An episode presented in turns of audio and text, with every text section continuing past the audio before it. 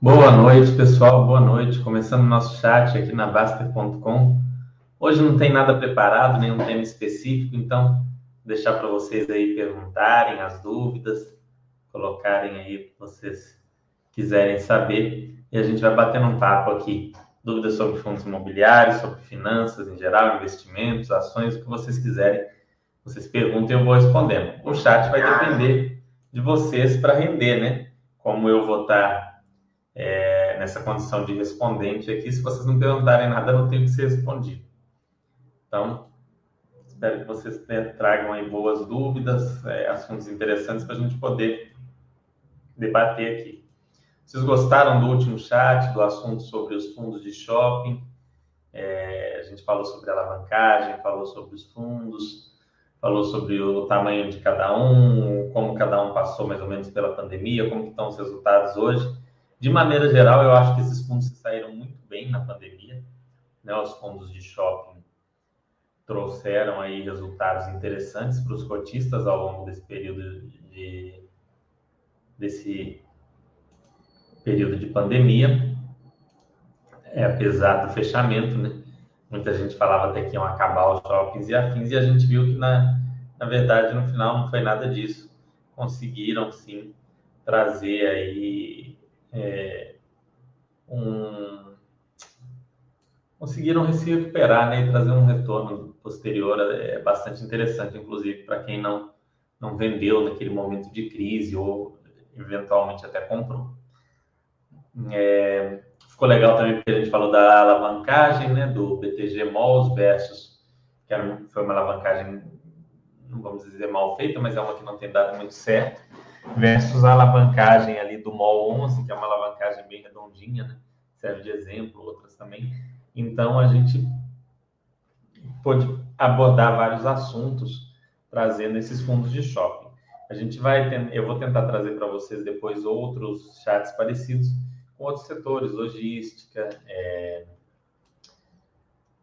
chats sobre o setor de lajes corporativas, chats sobre o setor de de varejo e de outros imóveis na medida em que a gente trouxer um conteúdo legal. Vocês viram que não prosperou a venda do, do imóvel do HGPO?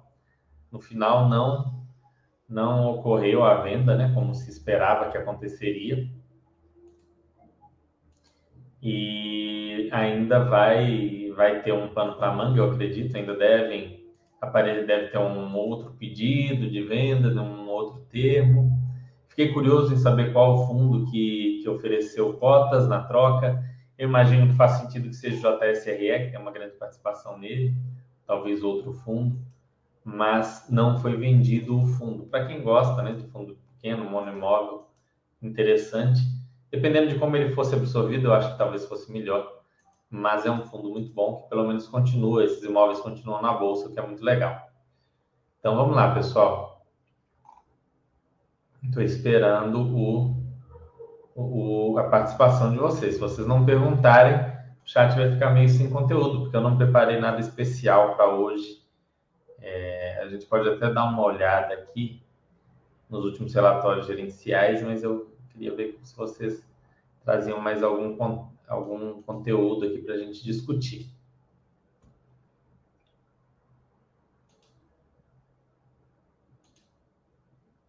Meio que.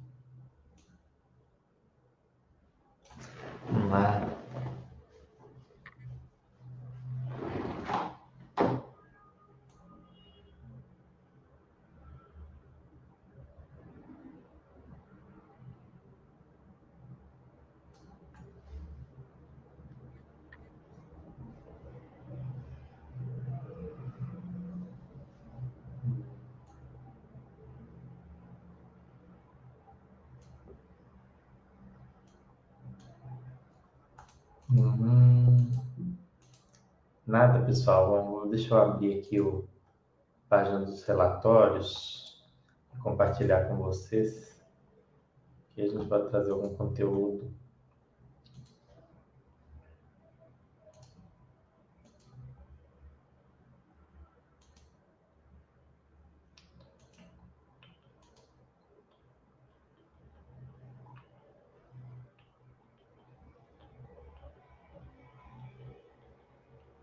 Aqui. Para quem não conhece, essa é a Baster.com. Aqui a gente fala sobre investimentos em ações, fundos imobiliários, é, stocks, REITs, renda fixa, saúde, esportes, alimentação. Tem um conteúdo muito vasto aqui no site. E dentro desse conteúdo, um deles são os fundos imobiliários. Eu sou consultor aqui de renda fixa, finanças pessoais e fundos imobiliários.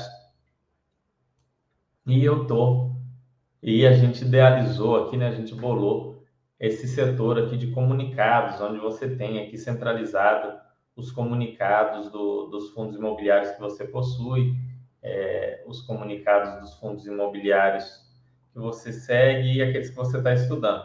Você pode colocar aqui carteiras específicas, fundos específicos, todos os seus fundos, você vem aqui em todos, você pode filtrar pelos seus fundos, ordenar por data de entrega, data de referência, data de comentário, selecionar os relatórios gerenciais, ou se você quiser olhar os informes mensais estruturados do fundo, para ver, por exemplo, como evoluiu a dívida, como evoluiu é, o patrimônio líquido, como evoluiu o ativo do fundo, você pode também aqui é, colocar, enfim, tem toda uma série de ferramentas. Aqui, para quem não conhece, olha, a, gente comenta os relatórios gerenciais dos maiores fundos. Por exemplo, o Giovanni comentou aqui hoje o BRCR, relatório é, MINDEA não divulgado, vacância de 19% financeiro, 24% financeiro, acho que deve ser 19% físico e 29% financeiro.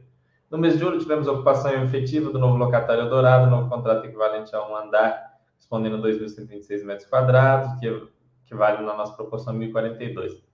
Dado o trâmite da negociação, início da vigência, remete ao mês de junho, tal, tal, tal.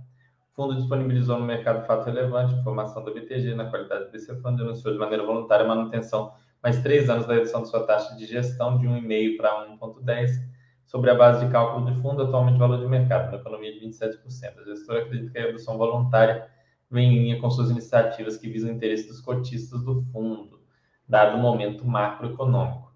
Muito chato eles não colocarem a mini DRE, né? Mais chato ainda é o cotista, o, o, gestor não. Deixa eu só olhar aqui qual que é a vacância para passar para vocês correto. Aqui. Vacância física de 24,1. Vacância financeira de 19,4. 24,1 de vacância física. Essa vacância principalmente no Rio, né? Vacância. Não, tem bastante vacância em São Paulo também, mais no Rio. Mas tem vacância. Tem bastante vacância em São Paulo também, está bem distribuído. O fundo está mais focado no, em São Paulo do que no Rio vacância principalmente no Senesp e no edifício Torre Almirante, no Rio de Janeiro, o famoso Torre Almirante. Tem um fundo próprio dele também. Vamos lá. Então, aí você leu aqui, por exemplo, o comentário, você aperta aqui lido, né? Depois de ler, você consegue ver aqui. Depois que terminar aqui, eu devo comentar algum aqui, saiu do KNRI, devo fazer o comentário. É, vários fundos aqui. Às vezes eu gosto de comentar algum pequeno, algum diferente, que é legal dar uma, uma estudada, uma visualizada. Por exemplo, eu comentei o JFLL, que é um dos poucos fundos de, de nos poucos fundos residenciais, aí tem algum conteúdo aqui sobre ele, falando sobre esse, resumindo o fundo aqui, que é um fundo dando os dados sobre o fundo. MOL 11 está aqui também comentado uma 11 que a gente falou do endividamento. Tem, tem até uma dúvida bem legal que um, um forista colocou lá na página do MOL 11, eu respondi no, nesse comentário aqui, vale a pena dar uma olhadinha. Então tem muito conteúdo aqui legal, você pode organizar aqui e vocês vão conseguir ler os comentários dos fundos que vocês têm mais interesse. Depois a gente comenta esses que têm mais seguidores, por exemplo, o, HT, o HTMX, a gente deve comentar depois, o MFI, provavelmente o SHPH, é, aqui o, ABC, o ABCP eu comentei, o ABCP está aqui comentado, aqui os principais fatos, falando de, de todo o processo, dados das vendas, os indicadores operacionais, resultado versus distribuição, a vacância do fundo, tem os tem a evolução da vacância, a vacância foi reduzindo, até 7,5 no ano passado, esse ano subiu para 8,4. Inadimplência, como está evoluindo, inadimplência caiu, por aí vai. Então, é uma ferramenta muito útil para vocês estudarem os fundos imobiliários de maneira mais rápida, para vocês terem acesso, ao invés de precisar abrir o relatório e ler detalhe por detalhe, vocês têm aqui é, um resumo do relatório. Esse relatório que faltou foi o Giovanni comentou, foi eu, foi ele, ele esqueceu. Agora a gente está colocando uns alertas, quer ver, pessoal? Que é bem legal. Faltou ter ali no BRCR o alerta também.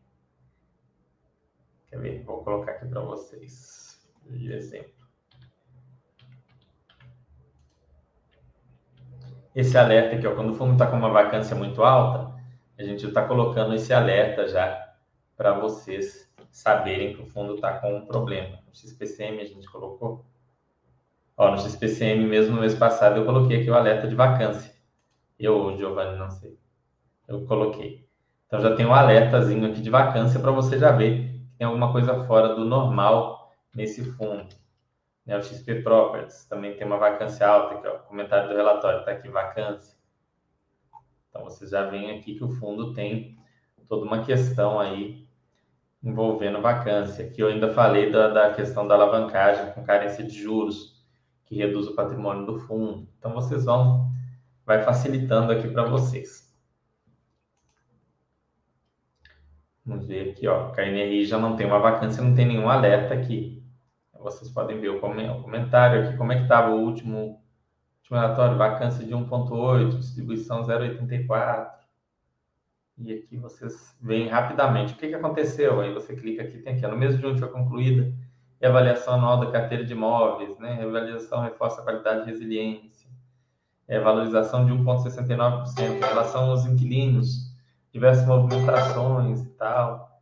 É, vacância financeira caiu para 5,59 e a física para 1,84. Isso porque tem algumas carências de aluguéis. Então, assim, é um fundo está bem redondo.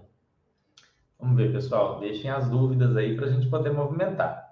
Boa noite, Big Boss. Boa noite, Burro. Boa noite, Senhor H. Boa noite, Felipe Lacerda. Como vai? Boa noite. Pode falar um pouco do Vino? Pode, podemos falar do Vino, sim. O Vino, pessoal, para quem não, não viu, é... para quem não viu o chat do Vino, eu já entrevistei a gestora aqui. E de lá para cá o fundo não mudou praticamente nada. Então, aquele chat com aquela entrevista com a gestora, para quem quer estudar esse fundo, é essencial. Ficou muito bom. Acho que tirou praticamente todas as dúvidas. Tem aqui é, vídeos, aqui ó, vídeos. Entrevista com a senhora Érica, gestora do FII Vinci Office Vino 11. Então, assistam esse vídeo, e vocês vão. E tem um outro vídeo anterior meu de análise aqui do Vino também. Então, vocês assistindo esses dois vídeos, aqui eu falo do fundo em geral e levanto algumas dúvidas. E nesse, nesse vídeo, ela responde essas dúvidas que foram levantadas aqui. De lá para cá, o fundo não mudou praticamente nada. Então, se vocês verem, vai ter, é, vai estar bem completinho. Mas vamos dar uma olhada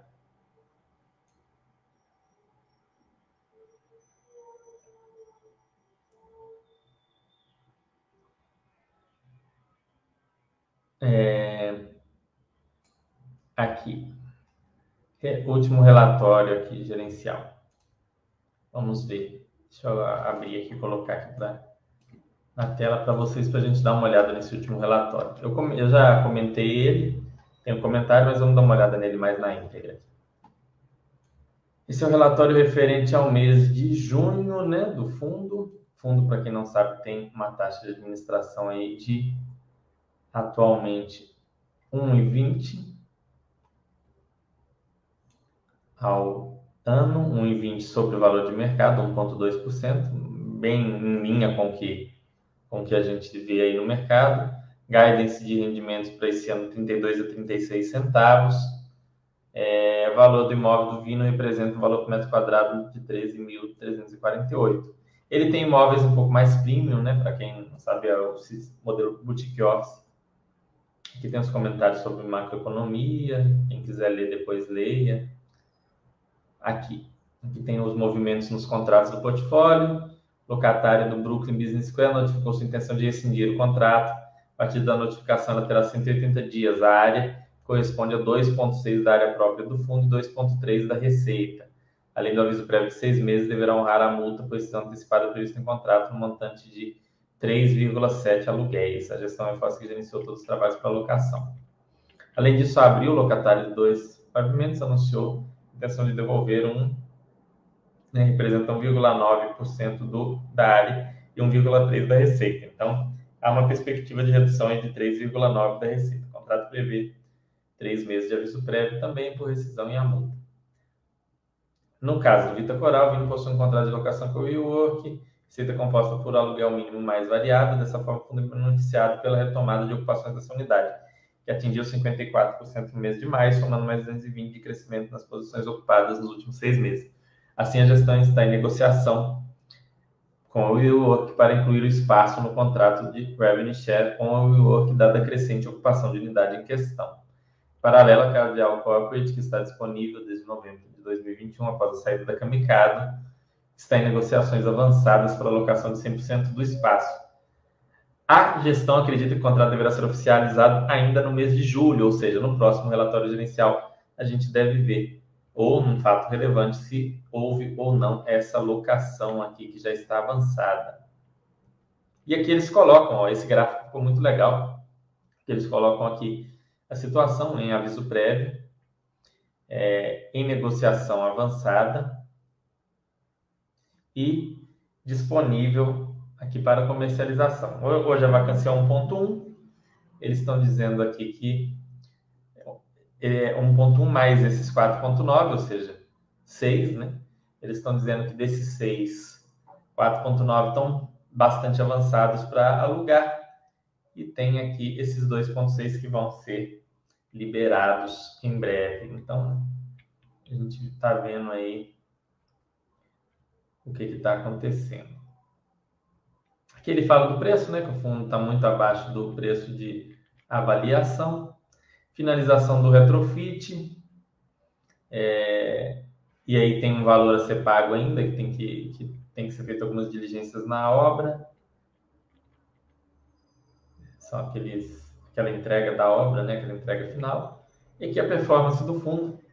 O fundo tem aqui suas despesas financeiras com a sua alavancagem, um resultado e uma distribuição aí. O resultado do fundo foi de 4,744, equivalente a 29 por cota. A receita dos imóveis, 8840. O resultado financeiro foi de menos 3, 3 milhões 106 mil. Esse valor inclui, além dos custos de pagamentos a prazo dos imóveis, o reconhecimento de prejuízo provocado por um movimento pontual e não recorrente de venda de posição em fundos imobiliários da carteira do fundo. A distribuição de rendimento referente ao mês de junho foi de 34, quando encerrou o mês após a distribuição dos rendimentos, com uma reserva equivalente a 41 por cota. Ele informa que isso daqui foi pontual, esses menos 3.100. Aqui a gente vê que o normal, o resultado financeiro normal é, costuma ser um pouco diferente. Ele teve essa perda pela venda do fundo imobiliário, que foi os é, que foi um valor diferente aqui. Histórico de dividendos. Distribuir. Aqui ele falando estimativa de rendimento, né? Aí eles, eles às vezes explicam um pouco aqui também. Rentabilidade, considera a situação atual, enfim. Se tiver mais vacância, pode piorar, assim como se ocupar pode ter alguma melhora. Isso aqui não nos interessa tanto, isso aqui, como o fundo é relativamente novo, isso faz sentido você olhar num fundo muito antigo, né, para você ter uma ideia. O fundo encerrou o mês. Por que, que não faz sentido, pessoal? Por que, ah, Fernando, por que você pula essa parte de de rentabilidade. Isso aqui faz algum sentido você olhar em fundos muito longos, muito antigos, quer dizer, que tem um histórico muito longo, por exemplo, um fundo que tem mais de 10 anos, aí você consegue ver se ao longo do tempo esse fundo conseguiu trazer um retorno pelo menos acima aí do, do CDI ou algo assim. É, e faz sentido você olhar isso também quando você está comparando, às vezes, um fundo com outro, fundos em situações muito iguais, muito idênticas, né? e você quer ver um pouco do histórico de cada um. Caso contrário, essa tira, esse retorno, vai depender de quanto, de quando você comprou e por quanto você comprou. Para o cara que comprou aqui, né, aqui em março de, de 20, o retorno dele foi muito acima do, do IFIX e do CDI. Da mesma forma, para o cara que comprou aqui, o retorno dele foi muito menor do que está hoje. Então, para você, isso aqui tem relativamente pouco valor, tá? É bom que o fundo seja capaz de gerar valor, mas não é o principal. Para a nossa análise aqui faz pouca diferença. Uma análise particular pode fazer algum sentido. Aqui ele fala de liquidez, isso aqui já faz diferença. Ele tem aqui 114 mil cotistas, é um fundo bem líquido, com bom volume diário de negócios, giro de 3% do fundo mais ou menos ao, ao dia. Aqui o fundo tem aqui o, o seu PL aqui de 894 milhões, porque ele tem uma dívida muito grande, né? uma dívida de 504 milhões e 600 mil.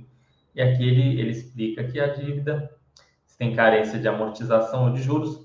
Lembrem que eu falei com vocês na semana passada que carência de juros é problema, tá? Carência de juros pode ser problema, porque ela vai aumentando aquela dívida e chega lá na frente, o cidadão vê um, um passivo imenso sem o ativo crescer tanto, o que gera uma redução do patrimônio líquido, uma redução é, do, dos direitos do fundo. A partir do momento que ele vai pagando juros, aquela dívida fica ali, o monstro não é alimentado, né? ele fica lá quietinho. Em algum momento tem que fazer uma emissão para quitar essa dívida. Tá? A carência de amortização aqui, eles vão ter que fazer a amortização é, da sede Rede Globo a partir de janeiro de 2023. Ele, o que eu sinto falta aqui, fica uma, uma coisa que é, vocês podem, por exemplo, pedir ao gestor e que a gente viu lá no do MOL 11, que é legal, que é a, a coluna PMT, que ele fala quanto vai ser a parcela, mais ou menos, né? Ele estima, porque como tem inflação pelo caminho, mas ele fala assim, olha, a parcela desse, desse, dessa dívida, a parcela dessa, desse nosso passivo vai ser tanto, vai ser, sei lá, vamos colocar aqui, vai ser 4 milhões. Então você já sabe que tem ali uma parcela de 4 milhões que vai ter que começar a ser paga em janeiro do ano posterior. Aí o outro, a outra dívida, ah, não, essa outra dívida aqui vai ser é, de, de 50, de 1 milhão e por aí vai. Ele tem 51 milha, milhões aqui em, em recursos para receber, em aplicações financeiras de curto prazo, 16 milhões a receber. Então ele tem uma situação confortável de curto prazo. Agora, em algum momento vai ter que ser feita uma emissão, né? é, enquanto os juros estiverem nas alturas e tal, isso dificulta um pouco para o fundo. O fundo está negociado muito abaixo do patrimonial e a gente sabe que emissão abaixo do patrimonial não é muito bem aceita pelo mercado. Mas, em último caso, poderia acontecer de ter que fazer isso ou fazer uma, uma retenção, né, para fazer um, uma assembleia pedindo para reter e tudo mais. Aqui o fundo fala do aluguel médio dos contratos do fundo em relação ao mercado, ou seja, ele tem margem para crescer. A gente falou disso mais detalhadamente lá na entrevista com a gestora. Assistam que isso aqui é muito bem explicado, bem interessante. Taxa de ocupação média do fundo bastante acima do mercado. É, inadimplência aqui está zerada até hoje, né? Ele mantém sem inadimplência.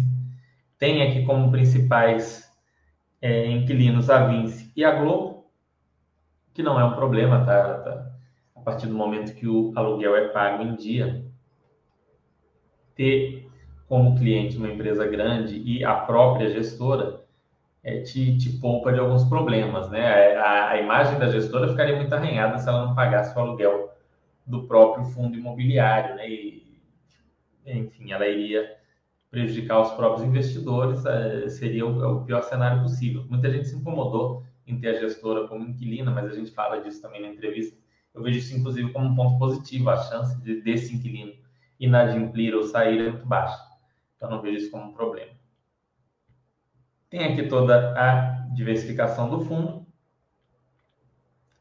E é um fundo que tem como grande questão essa alavancagem, que é maior do que a média é um dos fundos mais alavancados, ele, o, o Alzirão, né, o ALZR, são fundos bastante alavancados que vão ter que resolver essa situação de alavancagem no futuro. A ZR está mais tranquilo porque é, é, negociado acima do valor patrimonial. Fez uma emissão agora que não deu certo, não conseguiu captar a quantidade de recursos que gostaria.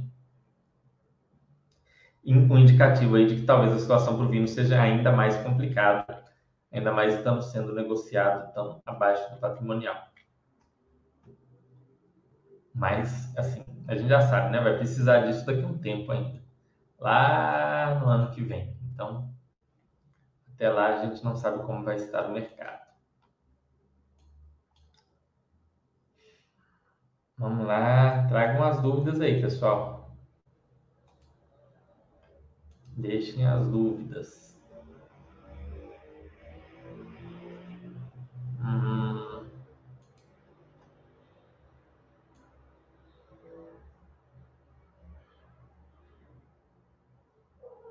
Estão vendo aí?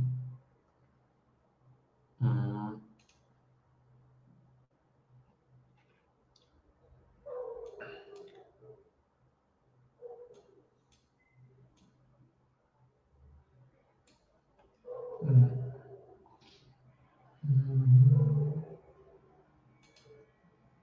Vamos lá, deixem as dúvidas, senão o nosso chat não evolui hoje. Hoje eu não preparei nenhum conteúdo.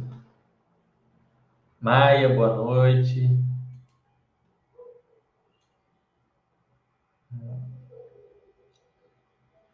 Vamos dar uma olhada aqui. Aqui, para quem não sabe, tem um rating de avaliação dos fundos. Esse rating é feito pelos assinantes, não pela gente, é o voto dos assinantes aqui da Baster.com.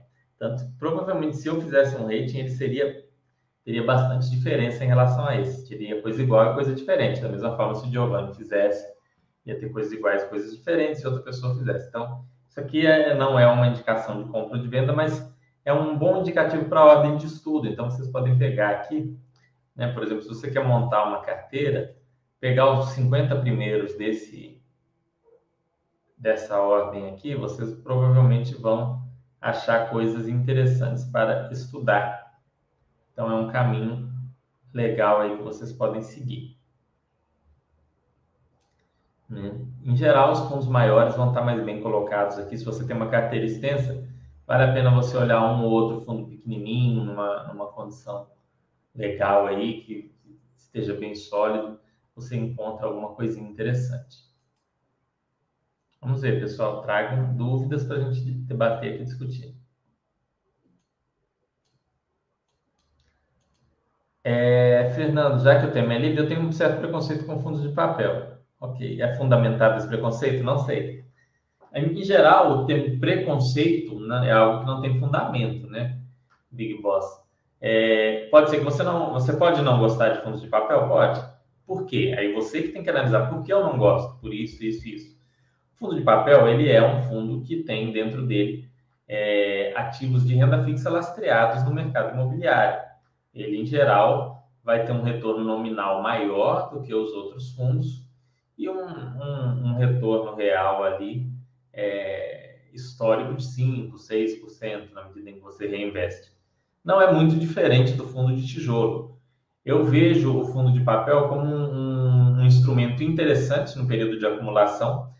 Você tem que saber comprar, tá? Fundo de papel você não compra a qualquer preço, você tem que estar sempre de olho no valor patrimonial, porque o valor patrimonial dele é o valor dos ativos de renda fixa com marcação ao mercado, ou seja, é, um, é, um, é uma referência muito boa. Então, o fundo de papel, você não compra ele muito acima do patrimonial. É, você, de preferência, compra abaixo ou, no máximo, ao par. E ele vai te servir ali para gerar um, uma renda muito nominal muito grande no mês, né? A gente tem, tinha fundo pagando 1,5, 1,4 ao mês de renda nominal nesse período de Selic alta e, e inflação alta. E o que, que você faz com isso? Você usa para reinvestir, tanto em outros fundos de papel quanto em fundos de tijolo. O mais lógico é comprar esses fundos quando eles estão pagando mal e, e quando ninguém quer, porque eles costumam ter um grande deságio. Chega nesse ponto, o pessoal já não começa a se interessar por ele, ele cai, você compra, os juros voltam a subir ele paga mais nesse período, você vai compra tijolo, você pode ter essa estratégia anticíclica. Eu uso a estratégia anticíclica? Não, na verdade eu, eu simplifico. Eu monto uma carteira equilibrada. A minha carteira tem mais tijolo do que papel, mas não é tão mais assim, tá? E aí, em momentos é, de juros muito baixos, eu aporto um pouco mais ali em papel, inflação, que tende a estar com muito deságio. Em momentos como o atual, que a gente pega os fundos de tijolo a preços muito menores, vendidos abaixo do, do preço, às vezes, de reposição do imóvel, eu aporto mais no tijolo. Eu acho que ele, ele casa ali no, no dentro da carteira. A Maia pôs um outro ponto que ou o Maia ou a Maia, não sei. No fundo de papel, temos acesso a produtos que não temos acesso. É bem, é bem assim. No fundo de papel, a gente tem acesso a certos produtos de renda fixa que são mais complicados de acessar como investidor pessoa física. Às vezes você tem acesso, mas o investimento mínimo é grande, 100 mil, 50 mil, 200 mil. Isso vem mudando. Tem aparecido CRIs, CRIs com, é, com um preço mínimo menor, né, com um investimento mínimo menor, mas em geral não é muito acessível para o investidor pessoa física. Então, quando você compra um, um, bom fundo de papel, ele tem lá 50 a 100 CRIs, é, CRIs com, com um retorno maior do que o que seria oferecido para a pessoa física. E esses CRIs, né, é, todos juntos ali, acabam trazendo um risco menor, porque vira uma cesta muito bem diversificada. Então, ainda que aconteça algum atraso de pagamento, alguma renegociação ou coisa assim, você pode nem, provavelmente nem vai sentir isso nos seus rendimentos. Enquanto se, por outro lado, você comprar diretamente um CRI e ele não pagar, você com certeza vai sentir, tá? Outra coisa também, pessoal, é, é até interessante, vocês falaram no fundo de CRI, alertá-los de uma situação. Nesse mês de agosto, a gente vai ter, a gente provavelmente vai ter uma inflação bem menor, talvez um nível pequeno de deflação, ou seja, é uma inflação abaixo de zero, medida no mês de julho e no mês de agosto.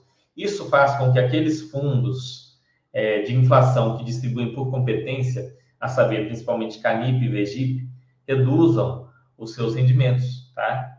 Então, vocês viram, por exemplo, que o Canip reduziu. É, não se assustem, isso não é um problema nesses fundos. Esses fundos não estão passando por nenhum tipo de dificuldade. Isso é da própria forma de remuneração desses fundos. Da mesma forma que eles pagaram muito mais recentemente do que outros fundos de inflação, agora eles vão pagar um pouco menos para compensar. Ah, Fernanda, eu quanto menos? Não sei. Ah, como que vai ficar? É, a inflação vai ficar assim, negativa para sempre? Quem dera. Seria o melhor dos mundos, né? É, a gente chegar num ponto de inflação zero, preços estáveis, inflação muito baixinha, o Brasil não é assim, né? A gente deve voltar a ter é, inflação já no mês seguinte, não deve ser uma coisa duradoura. A gente deve fechar o ano na casa dos, dos 9, 10% de inflação. Então, esses fundos pagam, quer ver, por exemplo, o Canip. Vamos abrir o Canip aqui para a gente dar uma olhada. É um, é um, é bom exemplo. O Canip está até nos primeiros aqui no, no rating, tá? Canip. Tá, Canip é o número 13. Canip, um fundo para investidores qualificados. Aqui. Olha que legal. O Canip, por exemplo, ele paga em média é, inflação é mais 7,88. Então ele paga inflação mais 7. Então, ao ano, né? Quando, se a inflação estiver zerada, ele vai te dar meio, pouco mais de meio por cento. Mas quando a nossa inflação normal é 6% ao ano, a média dos últimos 20 anos, pessoal, de inflação, eu tenho esse dado aqui. Eu vou olhar aqui para vocês agora para trazer um dado atualizado. Eu uso isso aqui. Olha lá. A inflação média dos últimos 20 anos foi 6,4% ao ano. E dos últimos 10 anos foi 6,37%. Então, na média, a gente tem uma inflação de 6,5%, 6, 6,5%. Então, a gente pode ver aqui que 6,5% mais 6,7%, né? não, cotas de FII não, vamos pegar aqui a parte 6,5% mais 7%, a gente vai ter aqui esse fundo pagando no momento em torno de, de 13%, 14% ao ano, menos a taxa de administração, que é 1, se não me engano. Então, vai cair de, de 13, 14 para... É, de 13, 14 para 12. Então é isso que dá para esperar mais ou menos desse fundo ao longo do tempo.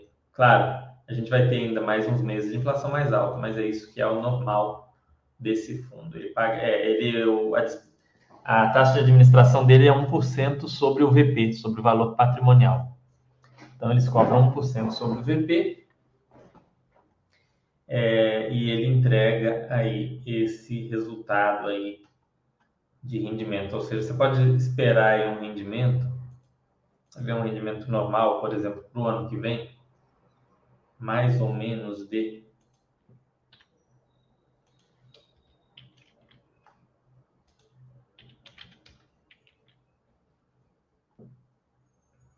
mais ou menos de 1,20 a 1,30 ao mês, mais ou menos, tá? Isso considerando que a nossa inflação permaneça alta. Se a nossa inflação cair um pouquinho, se a nossa inflação for para o nível de 6, e aí a gente pode, se, ela voltar para a média, a gente pode esperar 1,08, que é o que dá para esperar realmente no longo prazo, né? se ele manter essa, essa carteira aí. 1,08, 1,07. Então não se assustem com quedas pontuais no rendimento desses fundos. Vamos ver quanto que ele pagou no último aqui. Rendimento, ele pagou 1,4. Né? 1,4 é um pouco abaixo do que dá para esperar no longo prazo desse fundo.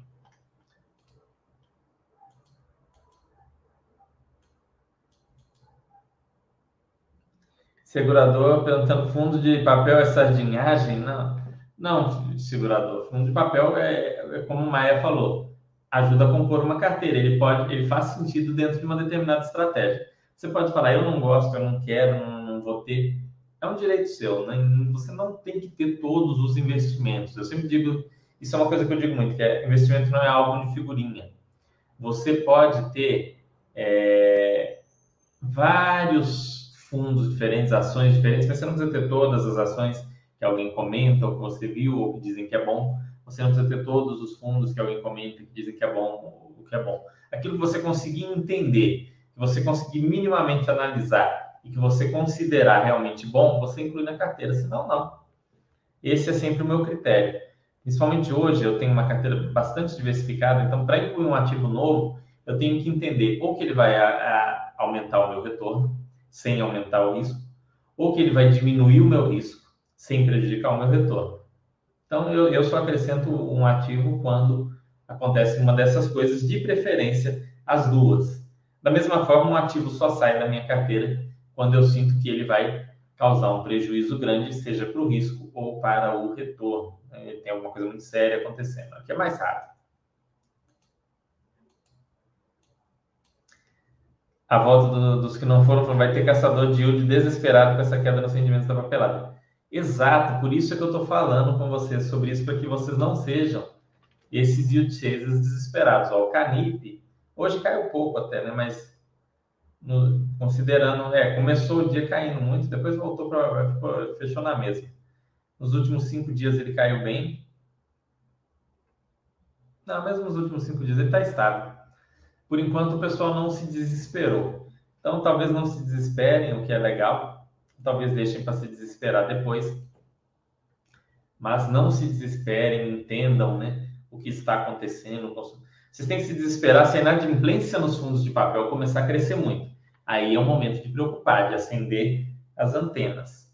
Não é isso. E, o próprio relatório do Canip aqui, ó, a gente pode ver ó, o relatório gerencial comentado durante o mês, aqui fala alguma coisa de inadimplência. Acho que no, no início do relatório tem. Ele adquiriu dois, dois CRIs aqui muito bons, da JHSF, Shopping Uberaba, são um dos do HSI Malls e JHSF. Então, assim, duas operações muito boas. Vamos ver aqui, inadimplência.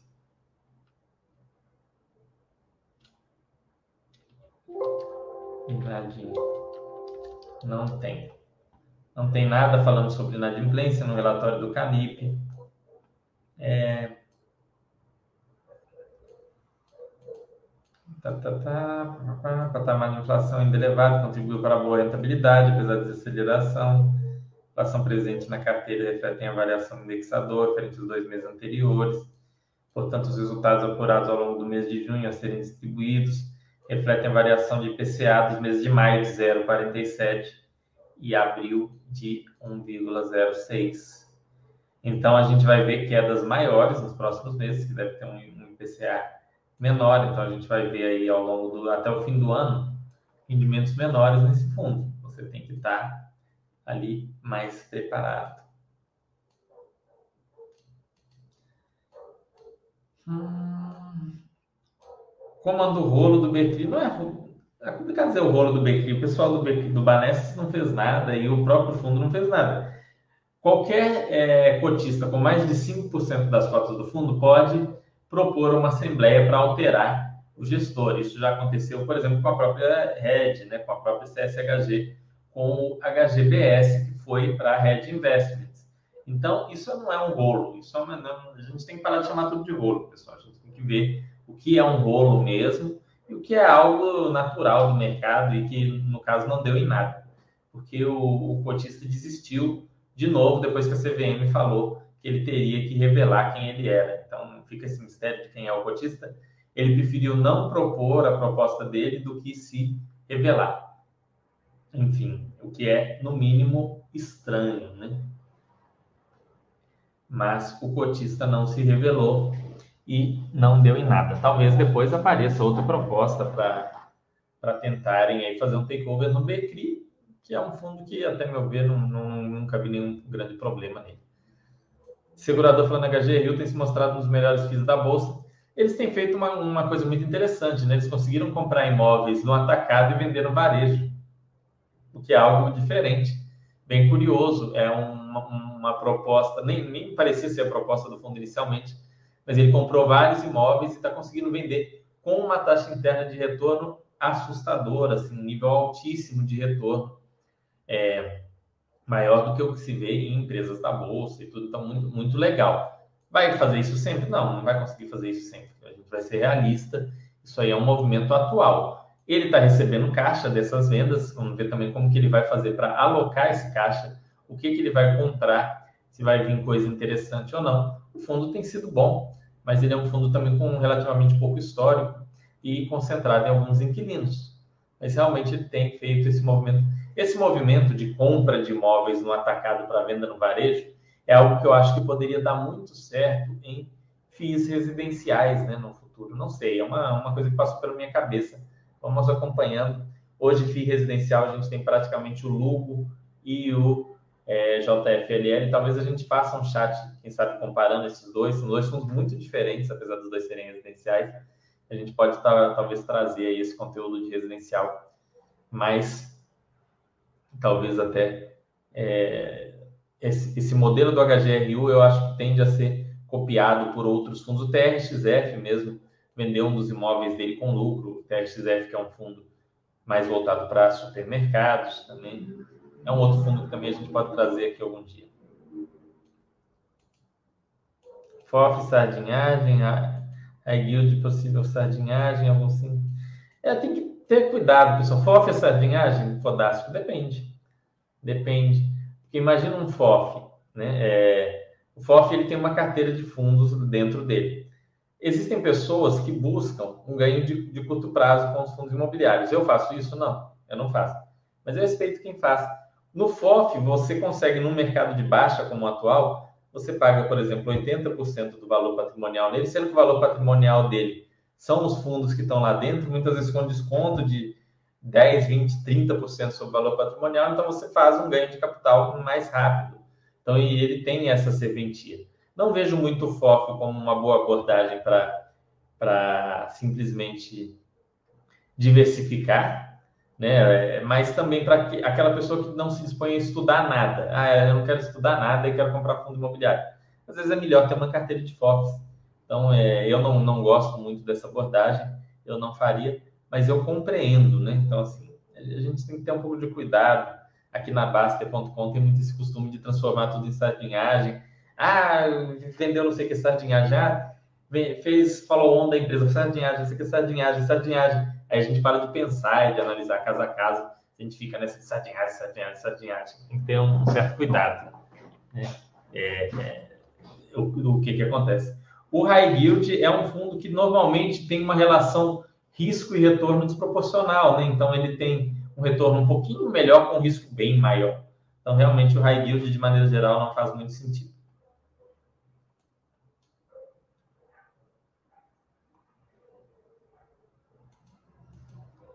Cotista é o Mr. M.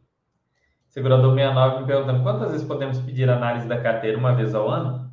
Segurador, eu acho que não tem essa limitação, não. Eu recomendo a você é, pedir a cada grande alteração que você fizer. Vamos supor, você pediu uma, uma análise da sua carteira de fundos imobiliários, você tinha cinco fundos, dois de logística, dois, um de shopping, um de varejo, um de CRI. E aí passou um tempo, e esse tempo pode ser três meses, seis meses, um ano. Agora você já estudou ali e decidiu que vai ter 15 fundos. Então a carteira mudou muito. Então você pede uma análise é, da carteira novamente, vai te ajudar. Agora, se você, você tinha 18 fundos, comprou mais um, você pedir análise da carteira, não. Você vai naquele próprio fundo, vê os estudos que a gente já fez, vê os comentários dos relatórios gerenciais, leia os relatórios gerenciais daquele fundo específico e você vai é, adquirir o conhecimento. A mesma coisa, a carteira de renda fixa. Você montou a carteira com alguns objetivos, mas aí surgiram novos objetivos. Você decidiu que você quer comprar um imóvel, que você quer fazer uma viagem. Tem novos objetivos que vão estar inseridos naquela carteira de renda fixa. Você mudou a proporção dela em relação à carteira total. Você acrescentou ali, você tinha só tesouro IPCA de longo prazo, você acrescentou um tesouro Selic, você acrescentou alguma outra coisa, aí você pede tá? E, e a gente normalmente faz é, com no máximo uma semana e está pronto o seu, o seu pedido de, de carteira. Deixa eu ver se tem algum pendente para mim, por sinal. Porque é muito raro ficar muito tempo sem pendência. Ó, não, não tem nenhuma pendente. Então, para você ter uma ideia de renda fixa, não tem nenhuma. Então, vocês pedem e a gente faz, tá? Quem quiser aulas particulares também pode contratar a gente ajuda a analisar, avaliar, olhar a carteira, ver, ver se, se aquilo está aderente com o que a pessoa quer. A gente faz uma aula voltada para o que a pessoa precisa. Às vezes a pessoa quer aprender um pouco mais sobre como analisar, quer aprender um pouco mais sobre o que fazer, sobre o que não fazer. Às vezes a pessoa está meio perdida, quer seguir um caminho, a gente conversa aí e ajuda vocês a, a, a se acertarem mas peça lá sua, sua, análise sim. Você dá uma olhada, você faz a alteração, visualiza lá o gráfico, tem lá a opção gráficos, né? Tem que visualizar primeiro, tem esse problema. Se você não visualizar, ele não altera lá para quem for analisar. E aí você vai e, e põe lá solicitar análise. Aí depois de solicitar análise, você é bom você colocar ali embaixo um, um comentário, favor analisar novamente, alguma coisa assim, que a gente vai ver e vai fazer análise para você, sim, da sua carteira de renda fixa, fundos imobiliários ou de ações. Ok?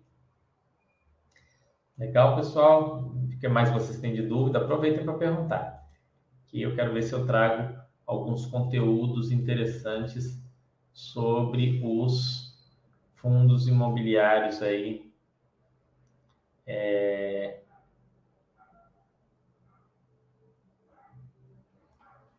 que a gente tem.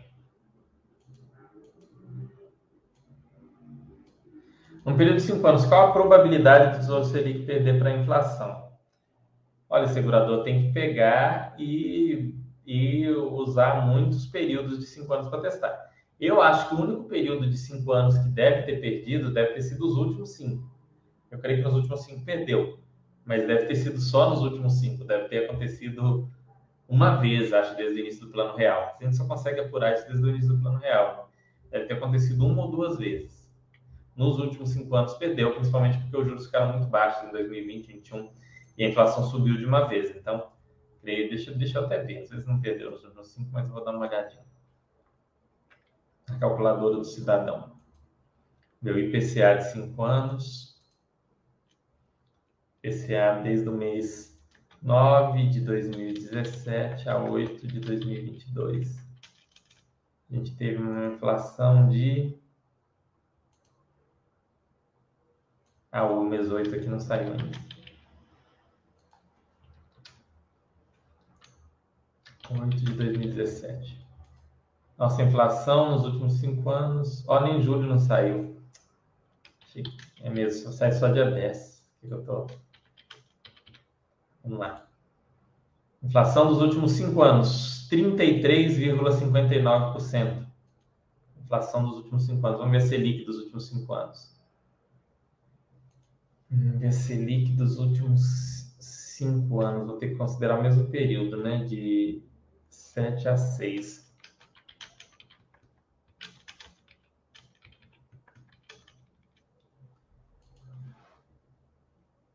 Selic deu 32,67. Selic ficou 0,8 pontos percentuais abaixo da inflação nos últimos cinco anos. Eu só vi acontecer nesse, nesse tempo. Tá? Mas você não investe em Selic para bater inflação. Selic, você investe Tesouro Selic, por exemplo, é para você ter liquidez. É para isso que você investe em Tesouro Selic. Para bater a inflação no longo prazo, são seus imobiliários, são as suas ações, são os stocks, REITs é, e o Tesouro IPCA. Isso é que vai, ao longo do tempo, superar é, a inflação. Você não vai fazer isso através do desses.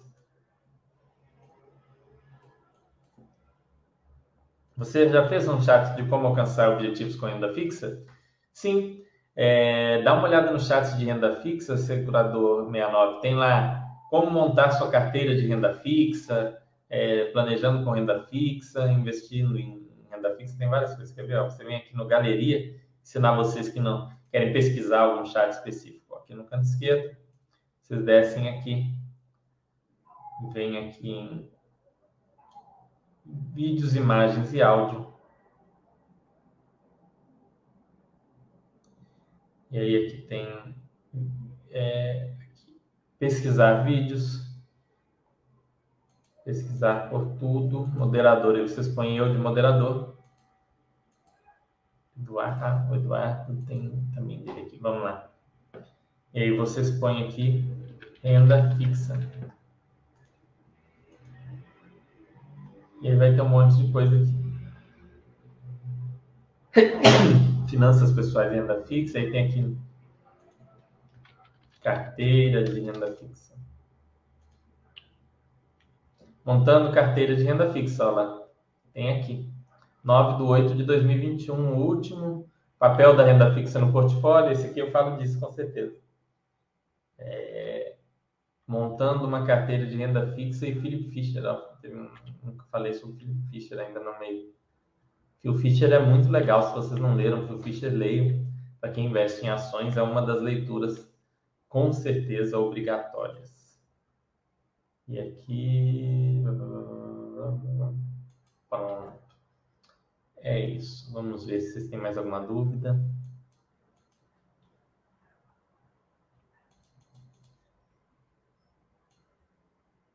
Hum.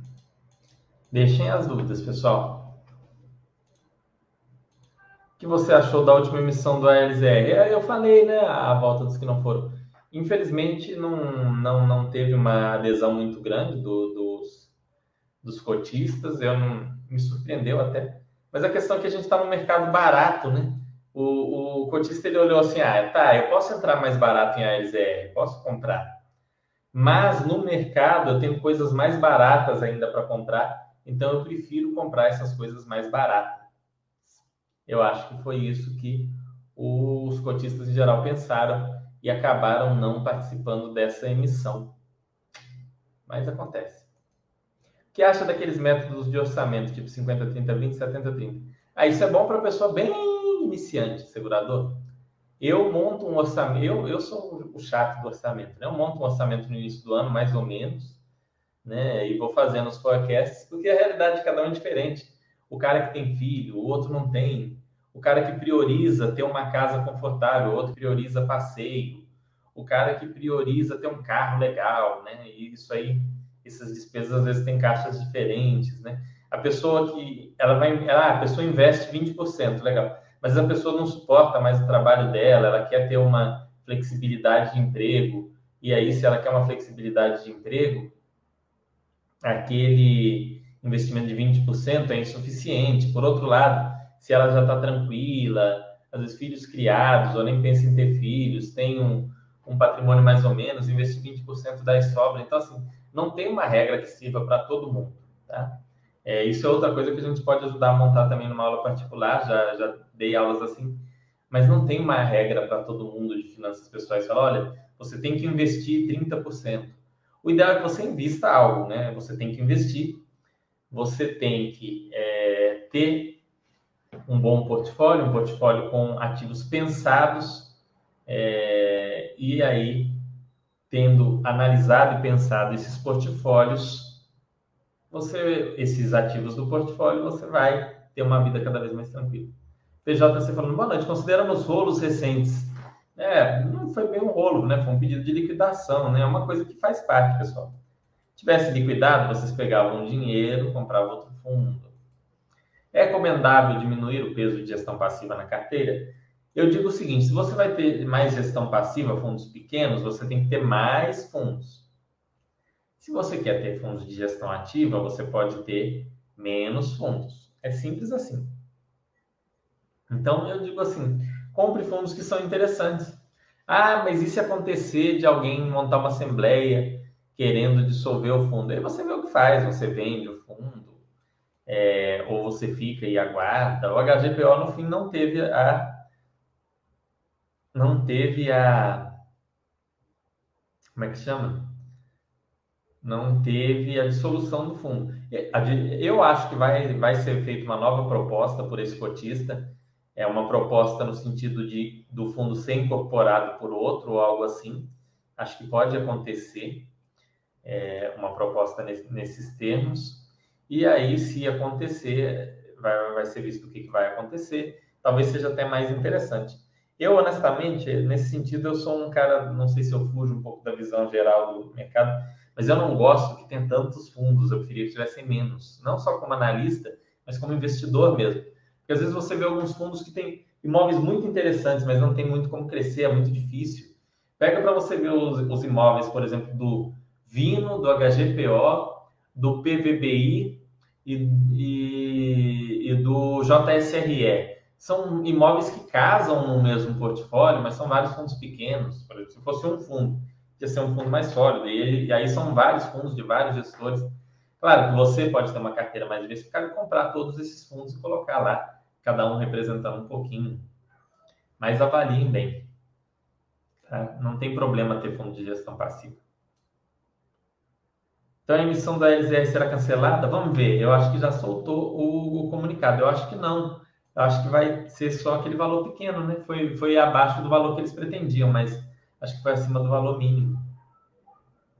Vamos ver, porque normalmente tem o valor pretendido e o valor mínimo. Então a gente pega aqui, ó. Ah, vocês estão em dúvida, será que vai ter a subscrição? Será que deu certo? Vocês vêm aqui, ó, é, em relatórios, e aí você vem aqui no, no, no categoria fato relevante. É um instrumento particular? Não. Daqui todos. Fato relevante. Vamos ver aqui, ó. o último fato relevante foi esse daqui. Será que é esse fato relevante que fala da. Vamos ver aqui se aqui no fato relevante tem. Instituição autorizada, blá blá blá blá blá.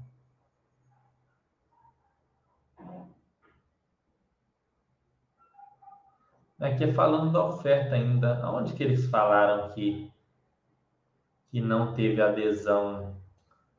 Era para estar tá aqui. Deve ser outros comunicados. Deixa eu ver tudo que veio aqui mais recente. Outros comunicados, é aqui mesmo. A BTG administrar o fundo, uh, comunicam aos cotistas o encerramento do prazo para exercício do direito de preferência. Eu não estou colocando em tela para vocês que eu clico ali e vai para outro. É o que fala. Tá. Encerramento do prazo de direito de preferência no âmbito da oferta pública de quinta emissão. Ah, observado. Durante o prazo para exercício do direito foram subscritas 388.798 cotas, é, fazendo um montante de 42 milhões ao preço de emissão. Assim restarão 1 milhão e 611 mil cotas. Né? Então vocês veem que exerceram 20% do que eles esperavam para exercício no direito de sobras pelos cotistas que exerceram direito de preferência, sem, sem considerar eventuais novas cotas adicionais. O percentual máximo de sobras que cada cotista terá direito será equivalente ao seguinte fator de proporção: 5,2 cotas para cada cota anterior. O cotista deverá iniciar a manifestação. Então tem que ver esse período de sobras ainda tem, né? Mas é pouco provável que seja tudo tudo subscrito, mas vai vai atingir o mínimo, sim. O mínimo a gente tinha naquele outro comunicado, ver? É, mínimo. Montante mínimo da oferta.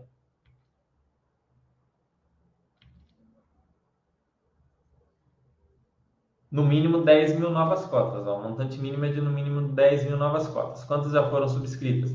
388 mil. Então, vai, a, já, já teve sucesso. Viram? Já tinha um montante mínimo de 10 mil, mas eles queriam subscrever 1 milhão e 900 mil. No entanto, conseguiram subscrever 300 mil. É mais do que os 10 mil, a oferta não vai ser cancelada. Segurador menor falando, dá muito trabalho fazer subscrição de FII? Nenhum. Segurador, cada corretora é de um jeito, né? Não tem como mostrar. Mas na corretora de vocês vai ter um lugar lá que você clica eles perguntam quantas cotas você quer subscrever. Normalmente põe lá, você tem direito a 10, vamos supor. Quantas você quer? Você vai digitar lá, se você quer uma, duas, três, oito, nove ou dez. Você aperta lá 10, por exemplo, põe subscrever, pronto, acabou. Aí depois é, a orientação de como colocar no Baster System vai estar é, no, na própria na própria no próprio mural do fundo, mas normalmente você vai fazer o seguinte: na data de conversão, o seu recibo virar cota, é, você vai colocar. Ah, não, minto. Na data em que você recebeu o recibo, você vai colocar o recibo no Baster System. Vai ter lá o código do recibo para você incluir no seu Baster System é, o, a subscrição lá. Tem a opção no, no, no Baster System de quando você vai fazer uma compra de um fundo imobiliário, por exemplo, você vai comprar, aí aparecem as opções. É, aparece compra, venda ou subscrição. Aí você vai clicar em subscrição e você vai colocar é, o código lá da, da subscrição, vai estar tá, vai tá cadastrado, é bom você esperar uns dias que a gente cadastre. Você vai colocar o código de subscrição, a quantidade e o valor total pronto. Não tem nenhum segredo.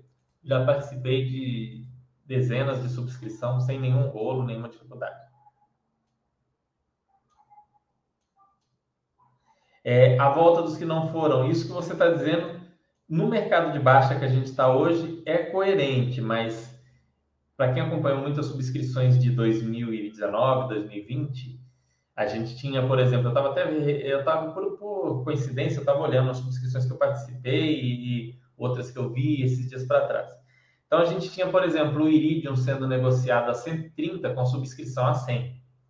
Tá? E aí o fundo caía, ele estava em 130, mas ele não caía para 100, ele caía para 118, 120. Então é uma diferença bem grande. É, HGLG também fez subscrição já a 100, estando cotado a 115, 118. Então, são situações que o, a subscrição faz bastante diferença.